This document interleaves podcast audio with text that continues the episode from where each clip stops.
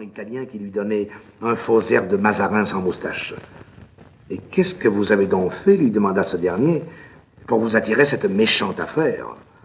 Et que voulez-vous, prince, de voir ce malheureux lion avec sa sébile aux humilié, vaincu, bafoué, servant de risée à toute cette pouillerie musulmane?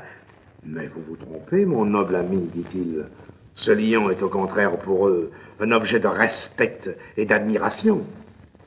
C'est une bête sacrée qui fait partie d'un grand couvent de lions, une espèce de, de trappe formidable et farouche, pleine de rugissements et d'odeurs de fauve, où des moines singuliers élèvent et apprivoisent des lions par centaines et les envoient de là dans toute l'Afrique, accompagnés de frères quêteurs. Les dons que reçoivent ces frères servent à l'entretien du couvent et de sa mosquée. En écoutant ce récit invraisemblable et pourtant véridique, Tartarin Tarascon se délectait. Il y a encore des lions en Algérie. S'il y en a, dit le prince avec enthousiasme. Mais dès demain, nous allons battre la plaine de Chélif, et vous verrez.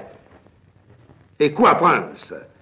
Auriez-vous l'intention de chasser, vous aussi?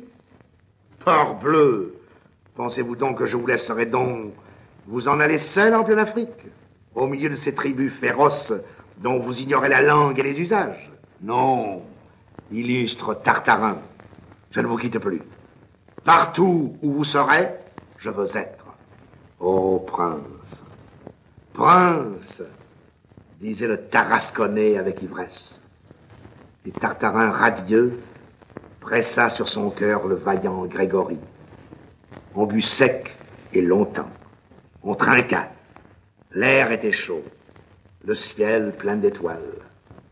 Dans les platanes, un rossignol chantait. Et ce fut Tartarin qui paya la note. Le lendemain, dès la première heure, l'intrépide Tartarin et le non moins intrépide Grégory, suivis d'une demi-douzaine de portefaix nègres, sortaient de Miliana vers la plaine du Chélif par un raidillon tout ombragé de jasmin, de thuya, de courroubier et d'oliviers sauvages. Un paysage du Liban. Malheureusement, avant la fin du jour, les choses se gâtèrent. Des nègres qui portaient les bagages, l'un fut pris d'atroces coliques pour avoir mangé le sparadrap de la pharmacie. Un autre tomba sur le bord de la route, ivre-mort de en frais.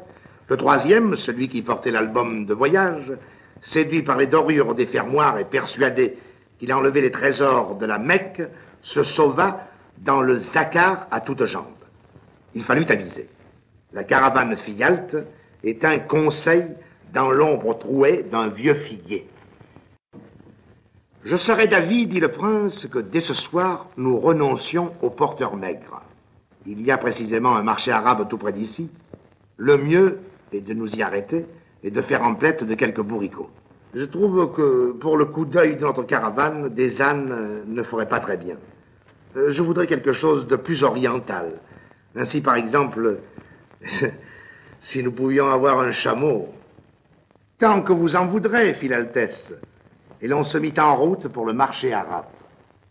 Il y avait là cinq ou six mille Arabes en guenilles, grouillant au soleil, et trafiquant bruyamment au milieu des jarres d'olives noires, des pots de miel, des sacs d'épices et des cigares en gros tas. De grands feux où rôtissaient des moutons entiers, des boucheries en plein air, où des nègres tout nus, les pieds dans le sang, les bras rouges, dépecés avec de petits couteaux, des chevreaux pendus à une perche. Par exemple, les chabots manquaient. On finit pourtant par en découvrir un dont les Moabites cherchaient à se défaire.